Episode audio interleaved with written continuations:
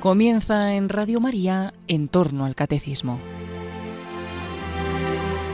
Como complemento a los temas tratados por el padre Luis Fernando de Prada en su programa sobre el catecismo de la Iglesia Católica, les estamos ofreciendo en varios sábados la reposición de algunos espacios del programa Vida en Cristo, que dirige en Radio María el propio padre Luis Fernando y dedicados a la vida espiritual o vida de gracia del cristiano.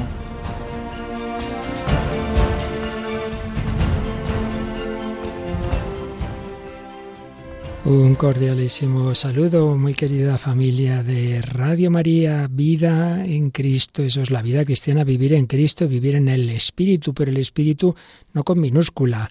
Todos los seres humanos tenemos un espíritu, un alma. No, no me refiero a eso, sino con mayúscula, vida en el Espíritu Santo. Y es que la vida espiritual la vida espiritual cristiana, no nos referimos simplemente a una vida humana, intelectual, racional, sino movida por el Espíritu Santo. Por eso habíamos comenzado a recordar algunos eh, fundamentos básicos de qué es la vida cristiana, qué es la vida sobrenatural, eso, por encima de la naturaleza, es una vida divina, no estamos llamados simplemente a ser buena gente, no sería poco, buenas personas, manas, más, mucho más que todo eso, estamos llamados a vivir al modo divino. Y por eso estábamos recordando, ya digo, algunos fundamentos de la vida cristiana, mm, de donde viene todo, pues evidentemente viene de que hay un Dios que es amor en sí mismo, un Dios que es Trinidad, que es un amor del Padre, el Hijo y el Espíritu Santo,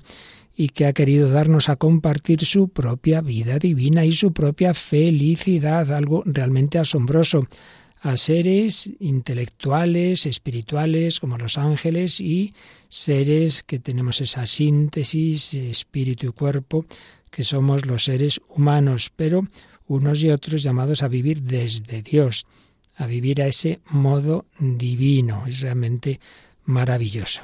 Y estamos, como digo, recordando algunos fundamentos de teología espiritual y lo hacíamos y seguiremos haciéndolo, pues en algunos autores que a su vez eh, resumen a los mejores autores y doctores de la vida espiritual cristiana. Particularmente una obrita humilde en cuanto a su tamaño, etcétera, pero llena de sabiduría de los grandes autores y doctores de la Iglesia, de un sacerdote, el padre Mauricio Arrese, que, como digo, sintetizaba a grandes doctores de teología espiritual.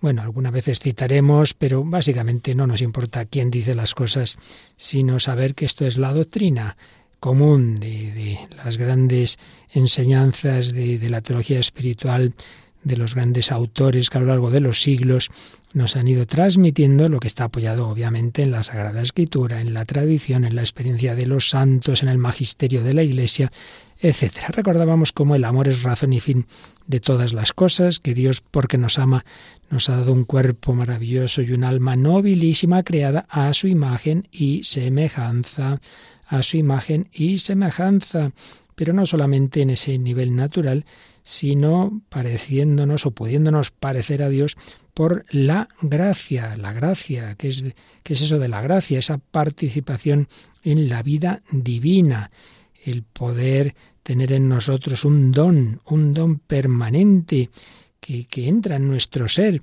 y que nos permite participar de esa vida divina y pues desarrollar en consecuencia una serie de virtudes que en definitiva es esa vida divina eh, moviendo nuestro entendimiento, nuestra voluntad, nuestra afectividad, nuestra memoria.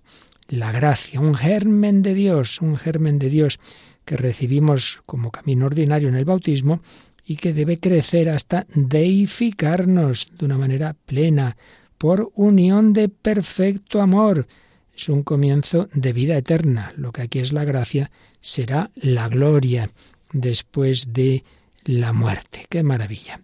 Estamos llamados a vivir así, a ese nivel divino, por el Espíritu Santo que se nos comunica. Hablábamos, y así lo han visto santos y místicos y místicas como Santa Catalina de Siena o Santa Teresa de Jesús, del alma en gracia, qué belleza, qué hermosura tiene cuando han tenido visión de un, de un alma en gracia personas como las que menciono, pues han quedado impresionadas. Han dicho como un alma en gracia de Dios excede en hermosura todas las bellezas juntas del mundo natural. Claro, también han visto lo contrario, que un alma en pecado, en pecado mortal es algo horroroso, es algo muy feo. Llamados a tener esa belleza, la belleza de la vida divina en nosotros, por la gracia habitual, por la gracia santificante y por el desarrollo de esa gracia en las virtudes infusas y los dones del Espíritu Santo. Y esa vida de Dios, estamos resumiendo lo que veíamos el día pasado, esta vida divina nos hace hijos de Dios, hijos adoptivos, pero no una mera adopción jurídica, sino realmente participando mm, de una manera misteriosa pero real de la vida divina. Ese texto tan importante de San Pablo a los Gálatas, Gálatas 4:4 y siguientes. Dios envió de junto así a su Hijo para que recibiéramos la adopción de hijos. Y por cuanto vosotros sois hijos, envió Dios a vuestros corazones el Espíritu de su Hijo, el cual nos hace clamar Abba Padre, Abba Padre. Qué maravilla. Hijos en el Hijo. Abba Padre. Podemos llamar a Dios papá. Hijos de Dios. Y por tanto, llamados a tener esa confianza en el Padre como nos enseñó Jesús. Qué dignidad y qué altísima herencia. Yo no voy a heredar no sé qué dinero y no sé qué fincas de mis padres, voy a heredar al mismo Dios. Llamados a heredar a Dios llamados a ver a Dios eternamente. Hijos de Dios y hermanos de Jesús.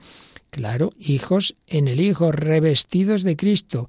Somos una sola cosa en Cristo. Él, nuestro hermano mayor, no se avergüenza de llamarnos hermanos, dice la carta a los hebreos. También hijos de María, hijos de la Iglesia. Es toda una nueva eh, vida y unas nuevas relaciones las que recibimos. Y todo por los méritos de Jesús que ha pagado por nosotros, que no ha escatimado nada, nos ha dado sus méritos, ha entregado su vida, su sangre, para que se nos borraran, para que se nos perdonaran todos nuestros pecados, llamados a corresponder, a devolver amor por amor, llamados a ir creciendo en esa unión transformante con Dios. Pues seguimos resumiendo ideas que a su vez resume el padre Mauricio Arrese, también hablamos de textos del Beato Padre María Eugenio, del Niño Jesús Carmelita, pero insisto, aquí tampoco nos vamos a, a, fijar demasiado, esto no es una tesis doctoral de muchas citas de quien dijo o dejó de decir, sino vayamos a lo esencial, lo que nos enseñan todos estos grandes autores. Sí, hemos recibido la gracia de Dios, sí, claro, pero también el niño pequeño ha recibido la naturaleza humana y sin embargo tiene que crecer su cuerpo, tiene que desarrollarse y por supuesto su alma. Hay que crecer. Y ese crecimiento de la vida de gracia, de la vida divina, es precisamente el desarrollo de la vida espiritual hacia la madurez que llamamos santidad llamados a la santidad. Por tanto, no podemos conformarnos con decir, bueno, ya está, yo ya recibí la gracia, yo soy hijo de Dios, yo estoy bautizado, yo hice la comunión, sí hombre, pero todo eso tiene que crecer, no te puedes quedar ahí en esa infancia, en esos primeros pasos, como un niño no puede quedarse en la primaria, hay que seguir estudiando, hay que seguir avanzando. Y todo ello en convivencia. Qué maravilla. No estamos solos. No es que Dios está allá arriba y nos invita a hacer una serie de obras, sino que Él vive en nosotros. Ya lo estamos diciendo presencia de Dios. También hablábamos de las distintas formas de la presencia divina. Dios está presente en todo, nos sostiene, nos da el ser, pero también hay una presencia interpersonal, una presencia de amistad en aquel que abre la puerta, claro, a la gracia divina, en aquel que deja que las personas de la Santísima Trinidad inhabiten en él, lo que llamamos eso, la inhabitación. Si alguno me ama, mi Padre le amará, vendremos a él y haremos morada en él. Esto es impresionante, una presencia de las personas divinas en mi alma por la gracia. El alma se une a la Santísima Trinidad, Dios nos concede participar de su naturaleza. Se han puesto diversas imágenes, comparaciones, siempre quedan pobres, claro, para hablar de, esa relación entre, entre la vida de Dios, entre la gracia de Dios, entre la Santísima Trinidad y el alma.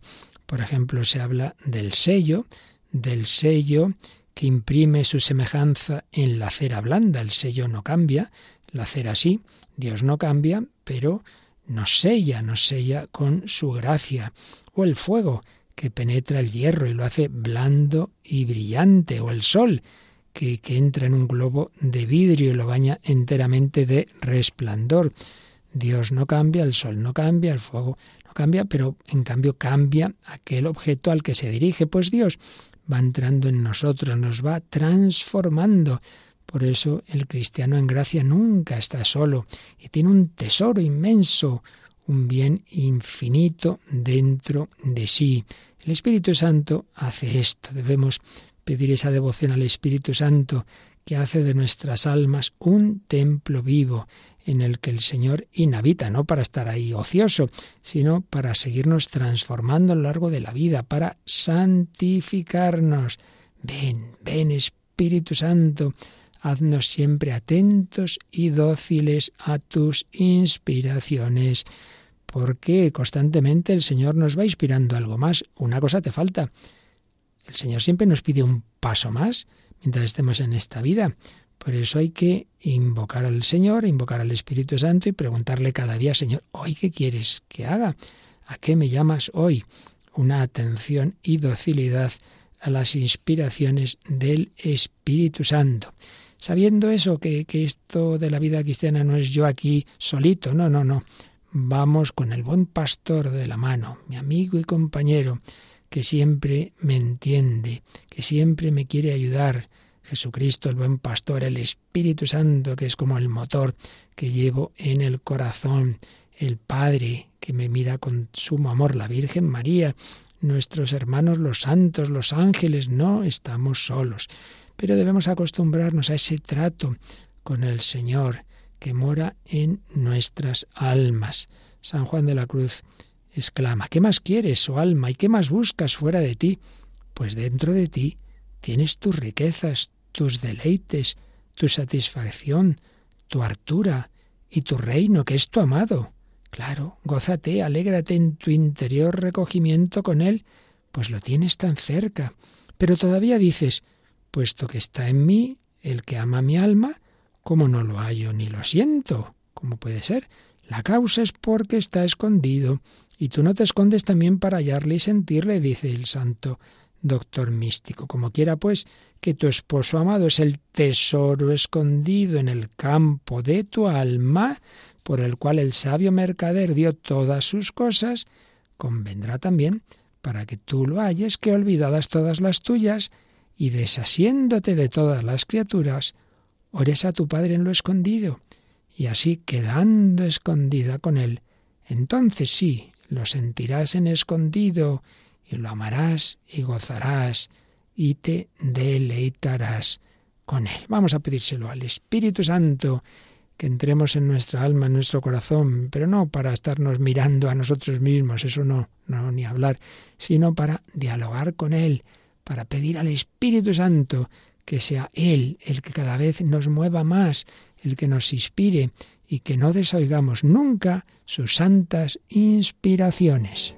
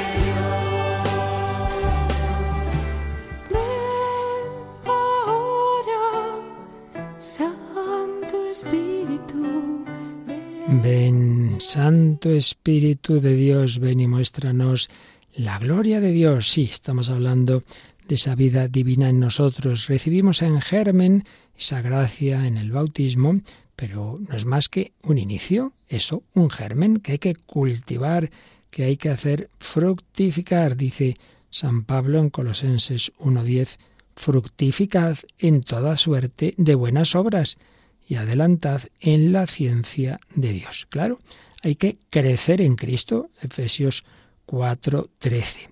Recibimos la divina imagen por la gracia como en bosquejo. Y hay que desarrollar ese bosquejo, hay que cooperar a la gracia hasta llegar a lo que dice San Pablo, la medida del varón perfecto, hasta que se forme Cristo en nosotros, de manera que podamos decir, como decía él, vivo yo, pero no soy yo, es Cristo quien vive en mí. Y para ello, claro, no nos ha dejado el Señor ahí a nuestro aire que hagamos lo que podamos, no. Nos ha dotado Dios de abundantes y poderosos medios sobrenaturales. Junto a la gracia van, decíamos, las virtudes infusas, los dones y, por supuesto, sacramentos, gracias actuales, el poder de la oración, eh, consejos de los demás, dirección espiritual, muchos medios positivos y evidentemente muy importante también luchar contra lo negativo, porque si por un lado rezo, voy a misa, etcétera, pero por otro lado mm, no lucho contra las malas inclinaciones, contra la concupiscencia, me meto en cosas que hacen daño a mi alma, pues hombre, lo que haces por un lado lo deshaces por el otro. Por eso también insiste mucho San Pablo en que hay que despojarnos del hombre viejo. Hay que poner de nuestra parte, siempre con la gracia de Dios, para desarraigar de lo más profundo de nuestro ser las malas inclinaciones, los resabios del pecado. Claro, eso cuesta y por eso están esas noches oscuras, noches activas, es decir, esas purificaciones en que sobre todo la propia alma, eh, la que tiene que poner de su parte, y las noches pasivas, en que es Dios quien actúa y el alma pues hacer lo que pueda y, dejarse operar, digámoslo así, como el que va a la operación y, y lo que tiene que hacer es estarse quietecito mientras le operan. Sí, el Señor es el que va haciendo su obra. Nosotros, pues decir que sí, dejarnos hacer, dejar a Dios que actúe. Gracia de Dios, germen, colaboración con esa gracia a través de las virtudes. Pero también están lo que se llaman las gracias actuales. Es decir, sí, está la gracia habitual. Yo, por la misericordia de Dios, si estoy en gracia, si fui bautizado, si quizá pequé después, pero luego me he arrepentido y recupero esa presencia de Dios por la confesión, eso es la gracia habitual. Pero además necesitamos, digámoslo así, luces especiales, iluminaciones concretas, fuerzas para un determinado acto que me cuesta más. Y eso es a lo que llamamos gracias actuales, la gracia que nos viene para un paso concreto. Yo ya tengo mi cuerpo, eh, pongamos este ejemplo, sí, pero es que hoy la carrera es muy fuerte, entonces tengo que comer más, hoy tengo que tomar un, un, alimento más energético. Bueno, pues ya tengo mi alma en gracia, sí, sí, pero para lo que tengo que hacer hay que rezar más, hay que hacer una confesión más a fondo o sencillamente pedir al Señor una gracia especial. Esas son las gracias actuales. Gracias actuales. Dice Jesús, sin mí no podéis hacer nada, nada de nada. Juan 15, 5. Sin mí no podéis hacer nada. Y concreta San Pablo en Filipenses 2, 13. Dios obra en nosotros el querer y el hacer. Incluso el querer hacer algo bueno es por la gracia de Dios. Por eso hay que pedir, hay que pedir, Señor, ilumíname, no me dejes, muéveme, haz que yo mismo quiera ser fiel, dame la gracia de ser fiel a la gracia. Conocí yo a un sacerdote que, que aconsejaba hacer esta jaculatoria, Señor, danos la gracia de ser fieles a la gracia, a las gracias actuales, ese auxilio sobrenatural, transitorio, digamos puntual, con el que Dios nos ilumina, nos empuja hacia el bien, nos ayuda para querer el bien, para practicarlo. Hay que pedir, hay que pedir humildemente estas gracias. Pedid y recibiréis, Señor, yo esto no voy a poder, yo no puedo, yo no puedo, yo no puedo. Bueno, pero pídelo, pídelo, y con la gracia de Dios podrás. Dios da a todos gracias suficientes para obrar el bien y evitar el mal. Ah, no, pues, pues yo caí en, en tal pecado. Vamos a ver. Aquí distinguen los teólogos gracia suficiente remota y gracia suficiente próxima. ¿Qué quiere decir esto? La próxima es el poder obrar el bien inmediatamente, sin necesidad de otra gracia.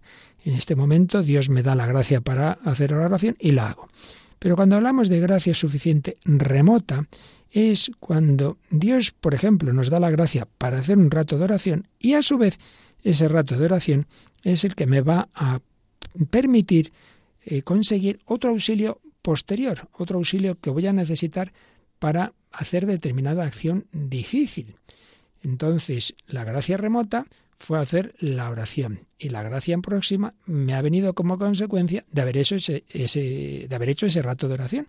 Tenemos un ejemplo claro en, la pasión de Cristo, cuando San Pedro dice, aunque todos te nieguen, yo no. Jesús le dice, que me vas a negar, que no, que no. Bueno, muy bien. Vamos al, al huerto.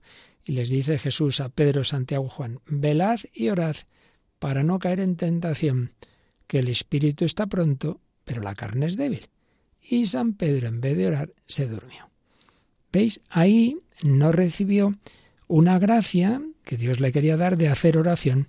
Si hubiera hecho oración, ahí hubiera recibido una gracia, digamos, remota, que seguramente habría impedido que después negara a Jesús. Entonces, a veces uno dice, no, no, es que es verdad que yo no pude evitarlo, yo caí en eso, claro, caíste en eso porque antes no hiciste lo que tenías que hacer.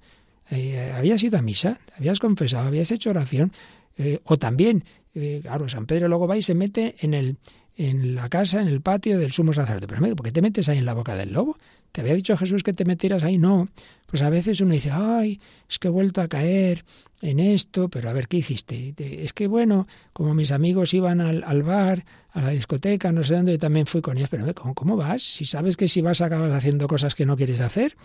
¿Veis? Ahí está, eh, que hay gracias remotas eh, que Dios nos da para que mm, hagamos algo o dejemos de hacer algo que va a permitir después actuar bien. Pero si ya el paso anterior lo hacemos mal, claro, entonces nos, nos ponemos en una situación difícil. Pero de una manera o de otra, Dios nunca pide imposibles. Si algo mm, realmente decimos, no, no, pues no, no he podido hacer esto, pues señal, señal o de que o no pediste la gracia o no Mm, respondiste a una gracia remota que Dios te daba, algo ha fallado. Desde luego Dios no falla, eso seguro que no. Y esto pues lo explicaba, por ejemplo, el padre, un padre jesuita ya hace un tiempo, el padre Vilariño, que ponía este ejemplo. Un padre puede quitar la sed a su hijo dándole el agua que por sí sin más le servirá.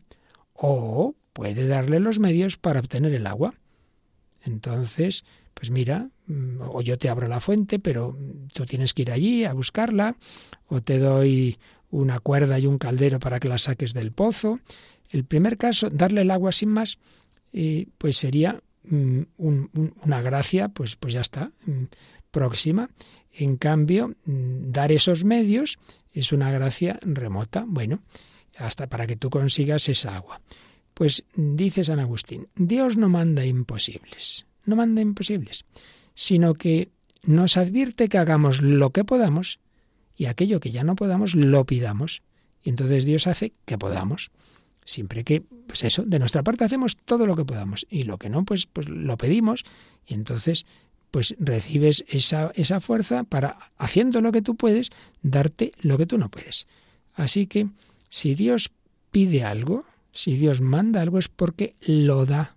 Quizás sería más exacto, en vez de decir Dios me pide esto, más bien deberíamos decir Dios me concede la gracia de hacer esto. Como si uno dijera, uy, Dios me ha pedido ser religioso de no sé qué. No, no, Dios no te lo ha pedido. Dios te concede la gracia inmerecida de seguirle. Qué suerte, te ha dado esa gracia.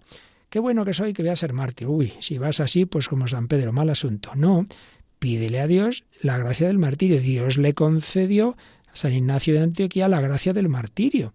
No porque él fuera ahí un tío ahí muy fuerte y no sé qué, que va. Es gracia, pero gracia que hay que pedir. Por tanto, Pongamos los medios sobrenaturales, la oración, los sacramentos, pongamos también los medios sobrenaturales, pero de prudencia, de no meternos en ocasiones de pecado. Entonces, poniendo todos los medios que están a nuestra disposición, haciendo oración, lectura espiritual, etcétera, claro que sí. ¿Cómo no vamos a recibir la gracia de Dios para crecer en su amistad? Seguro que sí. No va a ser Dios el que falte, no. Lo que pasa es que muchas veces descuidamos las cosas, a veces porque son pequeñas, y se nos olvida lo que dice Jesús en Lucas 16:10. Quien es fiel en lo pequeño, lo será también en lo grande. Así que vamos adelante, pasito a pasito, con la gracia de Dios, que nunca nos faltará, poniendo todo de nuestra parte y no poniendo la confianza en nuestros propósitos, que son muy débiles y, se nos mete la autosuficiencia y el orgullo, aunque todos yo no, como hizo San Pedro. No, no, por ahí mal camino.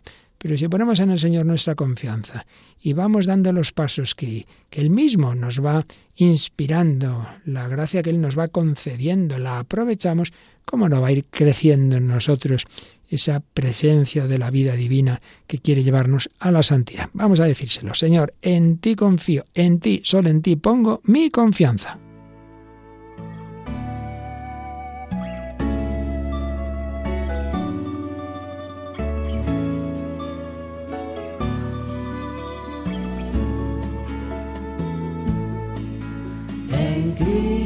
mi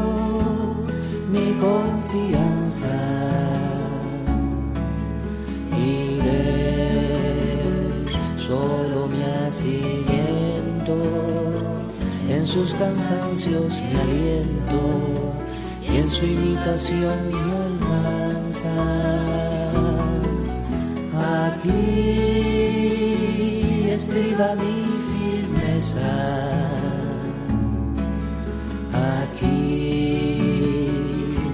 seguridad.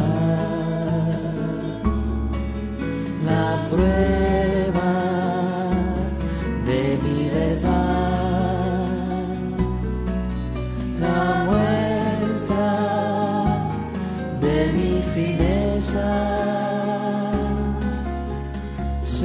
en el llanto, sobresalto mi reposo, mi sosiego doloroso y mi bonanza el quebranto. Entre borrascas mi amor y mi regalo en la herida, esté en la muerte mi vida y en desprecios mi favor, mis tesoros en pobreza y mi triunfo en pelear, mi descanso en trabajar y mi contento en tristeza, en la oscuridad mi luz, grandeza en puesto bajo, de mi camino el atajo y mi gloria sea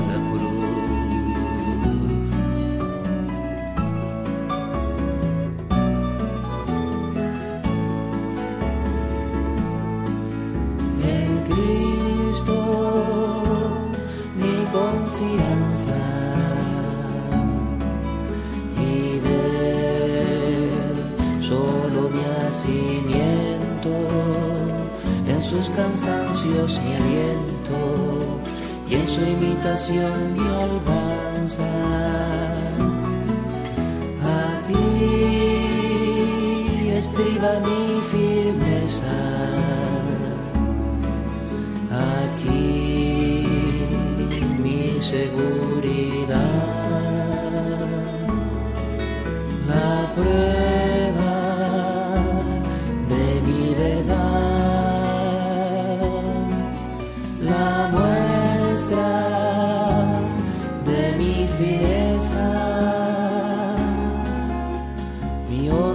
y mi palma al padecer, en las menguas mi crecer y en menoscabos mi aumento, en el hambre mi altura, mi esperanza en el temor, mis regalos en pavor y mis gustos en amargura, en olvido mi memoria, mi alteza en humillación, en bajeza mi opinión y en afrenta mi victoria, mi lauro esté en el desprecio, en las penas mi afición dignidad sea el rincón y la soledad mi aprecio.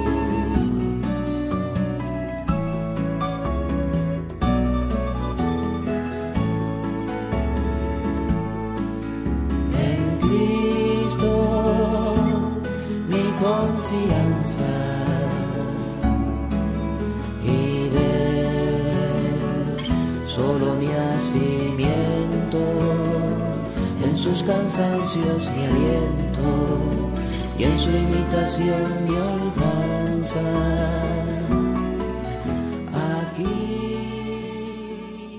En Cristo mi confianza. Aquí seguimos en Radio María hablando de la vida sobrenatural, la vida espiritual, la vida de la gracia, desarrollo de esa gracia divina que recibimos en el bautismo, un desarrollo, una maduración hacia la santidad, hacia esa imagen cada vez más lograda que, Dios quiere ver reflejada en nosotros, imagen y semejanza de Dios en Cristo. Cristo es la imagen visible humana del Dios invisible. Quien me ha visto a mí ha visto al Padre, pero Él a su vez quiere vivir en nosotros para que nos vayamos pareciendo a Él y al Padre. Aprended de mí que soy manso y humilde de corazón. Proceso de santificación con esa gracia habitual, con esas gracias actuales, con esos medios que Dios nos da, evitando ocasiones, dejándonos purificar también de las tendencias malas, pero hay que reconocer que esto es un proceso largo, difícil, que el ambiente está en contra y claro, muchas veces uno empieza, se cansa, se desanima, he vuelto a caer, yo no puedo. ¿Qué es lo que nos da fuerzas en la vida para que podamos seguir luchando? Y realmente cuando algo nos interesa o cuando queremos a alguien, seguimos luchando, ¿verdad? Pues claro, la fuerza siempre tiene que ser el amor. Si uno hace estas cosas por obligación o simplemente por temor, yo no quiero separarme de Dios, yo no quiero el pecado, yo no quiero la condenación, yo no quiero el infierno. Bueno, algo es algo, pero mucho mejor que el temor es el amor. El amor es el principio, el medio y el fin. Bueno, es el primer mandamiento. Amarás al Señor tu Dios con todo tu corazón, con todo tu corazón. Es el resumen de toda la moral cristiana. El amor purifica, endereza, ilumina, conforta, suaviza las cosas más ásperas, facilita las que parecen difíciles. Esto es una experiencia humana que todos tenemos.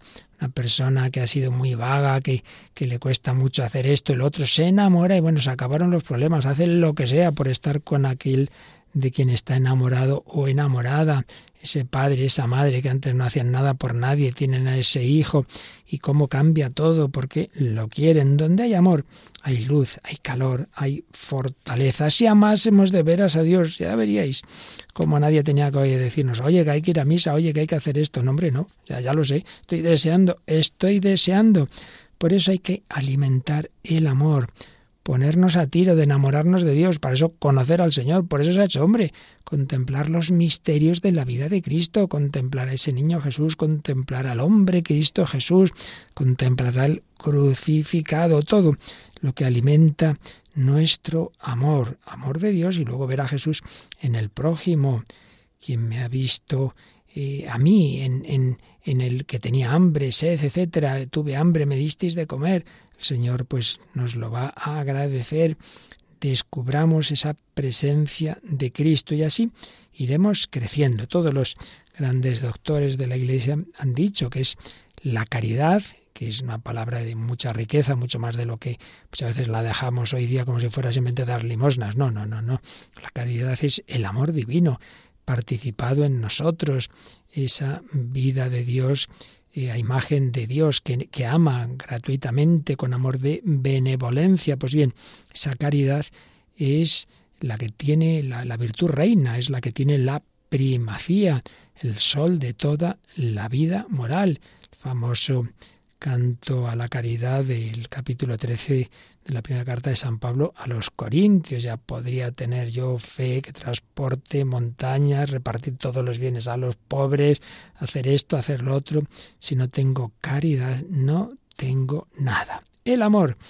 Y esto nos lo enseñan todos los santos. Nuestra gran doctora mística Santa Teresa dice, siempre que se piense en Cristo, acordémonos del amor con que nos hizo tantas mercedes, que amor saca amor. ¿Cómo amar a Cristo? Pues viendo cómo nos ha amado Él. Hombre, si tú ves lo que te da, un niño se siente muy querido por sus padres, pues le sale espontáneo el quererles. Ahora, si no lo quieren, si lo maltratan, ¿cómo va a quererlos? Amor saca amor. Y sigue diciendo la Santa de Ávila, y aunque sea muy a los principios y nosotros muy ruines, procuremos ir mirando esto siempre y despertándonos para amar. Qué bella expresión, despertarnos para amar, ver cómo nos ha amado y nos ama el Señor. Porque si una vez nos hace el Señor merced de que se nos imprima en el corazón este amor, sernos a todo fácil y obraremos muy en breve y muy sin trabajo. Si realmente uno mm, capta en su corazón cómo le ama a Dios, cómo nos ama el Señor, cómo me ha amado, cómo me ama, se me hace todo fácil, quiero corresponder, amor saca amor. Lo que decía Jesús a propósito de aquella pecadora que entró en la casa del fariseo donde Jesús estaba cenando. El fariseo había sido seco con Jesús, no le había dado el beso, no le había ofrecido agua para lavarse los pies, etcétera. Y en cambio esa mujer está ahí a los pies de Jesús llorando, lavándole los pies, etcétera. Y Jesús dice, claro, al que mucho se le perdona, mucho ama. Esta mujer ha experimentado el amor misericordioso, sabe que se le han perdonado sus muchos pecados por medio de mí, por eso me lo quiere manifestar el agradecimiento. Amor saca amor. Y San Ignacio de Loyola, en la última meditación de ejercicios, eh, llamamos la contemplación para alcanzar amor, lo primero que pide es eso, que, que seamos conscientes de cuántos beneficios naturales y sobrenaturales hemos recibido de Dios, para que enteramente agradeciendo, agradeciendo lo que hemos recibido, podamos en todo amar y servir a su divina majestad. Si yo he sido tan enriquecido con tantos dones, mi misma, en primer lugar, mi misma existencia, mi misma vida, dones naturales, dones sobrenaturales, personas que Dios me ha dado, este regalo, este otro, todo, todo. También las dificultades, las cruces, todo en el plan de Dios para mi bien. Hombre, vamos a intentar corresponder. Pues así lo dice Santa Teresa, que si uno descubre eso, si se le graba en el corazón el amor del Señor, ese amor saca amor y eso nos va a impulsar, eso va a hacernos todo mucho más fácil. Si es sin amor, si uno hace las cosas, no hay que hacerlas, ¿no? Como los adolescentes cuando les mandan algo, ah, protestando, no me apetece, no me apetece, claro, hay que ir a misa, no me apetece, hay que hacer esto, no me apetece. Claro, eso es una pesadez. Es como uno que está empezando un instrumento, pues al principio es pesado, los primeros pasos con, con, la guitarra, con el piano, una pesadez. Claro, si uno se queda en esas primeras semanas, esos primeros meses, pues acabó. No, no hay. Pero si uno persevera esa, esa etapa primera en que cuesta más, cada vez se le va haciendo más suave, le va cogiendo el gusto y luego ya al final es que disfruta con ese instrumento. Pues eso es la vida cristiana.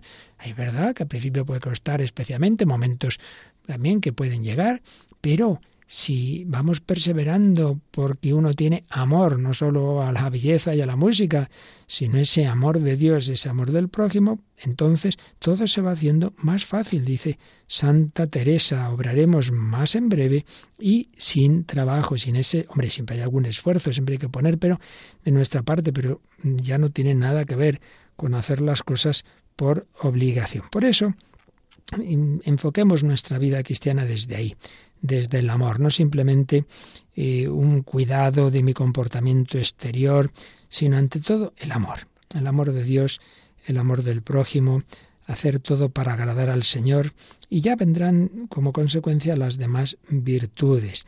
Dice Santo Tomás de Villanueva, la caridad es el camino más excelso, más seguro, más llano y más breve para llegar a Dios. Y toda otra vía distinta a la caridad es un rodeo, es un rodeo. Y el padre Fray Luis de Granada, las virtudes no son más que las ramas del árbol de la vida, cuya raíz es el amor de Dios. Claro, la raíz es el amor de Dios, lo demás son ramas de ese árbol. San Francisco de Sales, a una religiosa que le decía, yo quiero conseguir el amor por la humildad. Le decía, yo prefiero en cambio conseguir la humildad por el amor. Si hay amor, ya vendrá la humildad, vendrá lo demás. Todas las virtudes, decía San Francisco de Sales, acompañan a la caridad como un cortejo a su reina. Y Santa Teresita, una prima suya, ¿me pides un medio para llegar a la perfección? No conozco más que uno, el amor. Vamos a pedir al Señor ese amor y todo se nos hará mucho más fácil.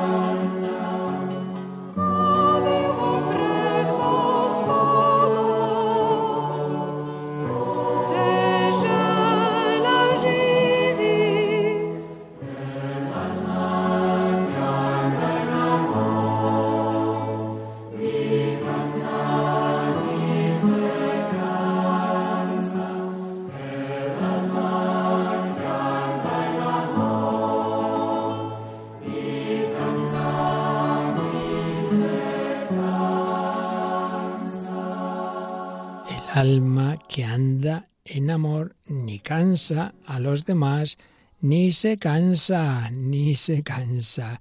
En cambio, sin amor nos cansamos y nos quejamos y cansamos a los demás, claro, con tanta queja. Así es. Bueno, pues seguimos dando algunos retazos recogidos de estos autores clásicos, sintetizados especialmente por el padre Mauricio Arrese, sobre los fundamentos de la vida de gracia, la vida de santidad, la vida de tender a la perfección y todo ello movido por ese motor, por ese fuego que es el amor.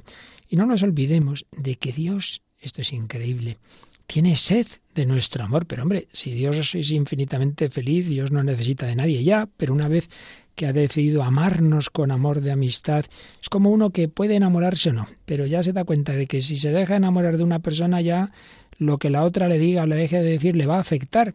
Dios no tenía por qué amarnos con amor de amistad, pero nos ama así. Un padre que tiene unos hijos y los quiere, pues ya sabe que le tocará sufrir antes o después por esos hijos. Dios ha deseado amarnos, ha decidido amarnos y no le importa sufrir por ello. Nos pide correspondencia, no porque la necesite, sino porque sabe que ese es nuestro bien y como busca nuestro bien, Dios tiene sed de que el hombre tenga sed de él dice el catecismo de la Iglesia Católica. Cuanto más se ama, más se quiere ser correspondido. Y Dios nos ama de una manera infinita y Dios en Cristo, en el hombre Cristo Jesús, ese corazón humano de Cristo, tiene un amor divino, espiritual y sensible. Todos los amores del mundo no son nada en comparación con el que nos tiene el Señor a cada uno de nosotros. ¿Con qué pasión, pues, no deseará nuestro amor? ¿Cuánto sufrirá al no poder encender en nuestros corazones tan mal dispuestos ese fuego de amor. He venido a traer fuego a la tierra, ojalá estuviera ya ardiendo. Por eso no nos extrañe que en diversas comunicaciones del Señor a almas santas como Santa Margarita María de Alacoque, el Señor tenga como esa queja, esa queja tan apasionado de amor. Está mi corazón por los hombres, que no pudiendo contener ya en sí mismo las llamas de su ardiente caridad, Necesito difundirlas por tu medio y que se manifiesten a ellos para enriquecerles con sus preciosos tesoros. Pero le dice, mira este corazón que tanto, que tanto ha amado a los hombres, que no ha dejado de hacer nada hasta consumirse por ellos y a cambio no recibe de la mayor parte de ellos, sino ingratitudes, desprecios e indiferencias. Qué triste. Sí, el Señor pide nuestro amor, y diversas comunicaciones del Señor a, almas como Santa Margarita María, que en cualquier caso pues son verdad lo que digo, más allá de, de entrar a discernir cada una de estas comunicaciones. Por ejemplo, a Sor Benigna Consolata le decía, sé el apóstol de mi amor, que todo el mundo lo oiga, que muero de deseo de ser recibido por mis criaturas. Lo que más pena me da es ver la indiferencia que se tiene por mí. Si oye de mí como si huiría de un ladrón de un asesino, yo que solo deseo colmar a las almas con mis beneficios, si bien no lo puedo, porque no lo quieren. Claro, Dios respeta nuestra libertad. Tengo sed del amor de mis criaturas, tengo mucho amor en el cielo, pero vengo a buscarlo en la tierra porque en ella el amor es libre, ya en el cielo pues ese, ahí ya no hay duda, pero lo vine a buscar en la tierra donde podemos decir que no, ese es el drama de nuestra libertad. Y un tratadista de vida espiritual, el padre Grow, decía, mientras vivimos aquí en la tierra, el único deseo del Señor respecto a nosotros es apoderarse de nuestro corazón y reinar en él, no para labrar su propia felicidad, porque ninguna necesidad tiene de nosotros para ser feliz, sino para labrar la nuestra, no sólo en la eternidad, sino aún en la presente vida persevera el Señor incesantemente a las puertas de nuestro corazón. Sí, su paciencia para esperarnos es inconcebible. Sufre nuestros desdenes, nuestras resistencias, nuestra obstinación, con una benignidad y perseverancia que sobrepujan todo encarecimiento. Cuando al fin se le abren de par en par las puertas del corazón, penetra en él y establece allí su morada con una prontitud y gozo realmente inenarrable. Lo adorna con los tesoros de sus gracias, siempre dispuesta a concederlas más y más preciosas y abundantes mientras el alma vaya correspondiendo con fidelidad. Si todas las almas no experimentan todo esto, es debido a que muchas se vuelven a Dios más bien inducidas por el temor que por el amor, y no se le entregan, sino muy flojamente. Pues sí, qué melodía tan grata forman para Dios los afectos, las peticiones de un corazón que de verdad quiere encenderse en su amor. Con qué gusto, con qué generosidad bendice el Señor los esfuerzos de quienes realmente quieren amarle. Cuando uno lee, por ejemplo, la historia de un alma de Santa Teresita, esa niña desde pequeña, enamorada de Jesús, deseando amarle, mostrarle su amor con todos los pequeños gestos de una niña, de una adolescente, de una religiosa, con todo amor. Pues sí, Jesús tiene sed de tu amor. Es impresionante. Tengo sed. Ese grito de Jesús en la cruz. Tengo sed. Poco podía decir Jesús en la cruz. Se ahogaba, pero no dejó de decir esa palabra que ya antes había dicho. El capítulo 7 de San Juan se nos cuenta. En el último día de la fiesta, el más solemne, Jesús se puso en pie y en voz alta decía, si alguno tiene sed, que venga a mí y beba. Y Jesús ofrecía el agua, pero es que él tenía sed de dar esa agua, claro. Y en el Apocalipsis 21.6 se nos dice, al sediento le daré gratis de beber el agua de la vida. Sí, el Señor quiere darnos el agua de la vida. Y le duele que, que no aprovechemos esa agua que Él quiere darnos. Se lo dice a la samaritana, si conocieras el don de Dios, pero mujer que estás buscando amoríos uno detrás de otro y nada de eso llena tu corazón, si supieras lo que yo te quiero dar.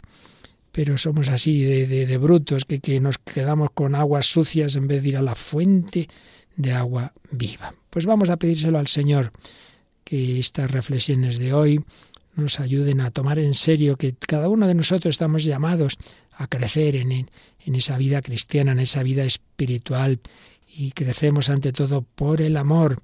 Muchas veces, ¿de qué me confieso? De esta pequeña tentacioncilla, de este despiste, y a lo mejor no, no, se nos ocurre nunca confesarnos en primer lugar de mi poco amor a Dios y al prójimo, el amor y mi poca esperanza, y no sentimos vivamente ese aguijón del deseo de amar mucho más, mucho más a un Dios infinitamente amable. Bienaventurados los que tienen hambre y sed de justicia, porque ellos serán hartos. Bueno, pues la primera justicia es dar a Dios lo que se le corresponde. ¿Y qué le corresponde? Pues todo nuestro amor, todo nuestro corazón. Bienaventurado, pues, quien tuviere sed de amor de Dios, porque Él será harto, será lleno su corazón. Sí, el Señor quiere colmar nuestro corazón y el famoso tercer abecedario espiritual de, de Osuna que leyó Santa Teresa hablaba de cómo debemos suspirar y llamar a Dios en nuestro corazón, llorar por el gran deseo de Él y de su gracia, de su amor y amistad, y que ese llorar y suspirar del Espíritu, decía, es lo que más vence a Dios y purifica y levanta el ánimo y alumbra la inteligencia y recoge el corazón y enciende el amor. Para que Dios perfeccione lo que comenzares tú, pide ese amor. Y si esto no tienes, aun este comenzar lo debes demandar con suspiros. Pedid, pedid y se os dará, como Jesús que está a la puerta, que está llamando. Pero hombre, no vamos a abrir la puerta al Señor.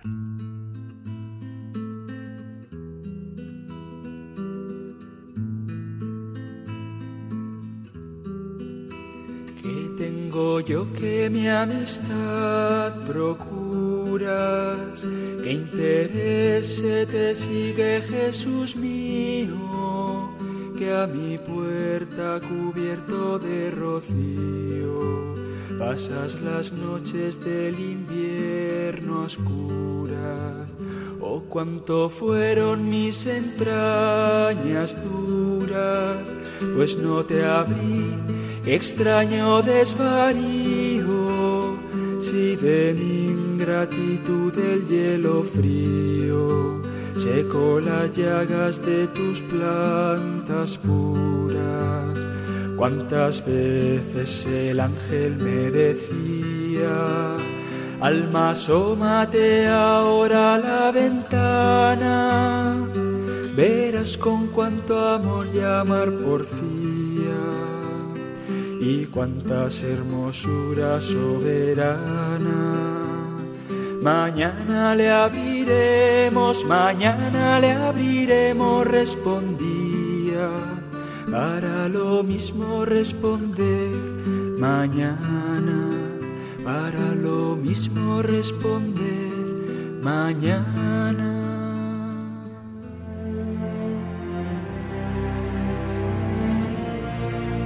Así finaliza en Radio María en torno al catecismo y como complemento a los temas tratados por el padre Luis Fernando de Prada en su programa sobre el catecismo de la Iglesia Católica, les estamos ofreciendo en varios sábados la reposición de algunos espacios del programa Vida en Cristo, que dirige en Radio María el propio padre Luis Fernando y que dedicó a la vida espiritual o vida de gracia del cristiano.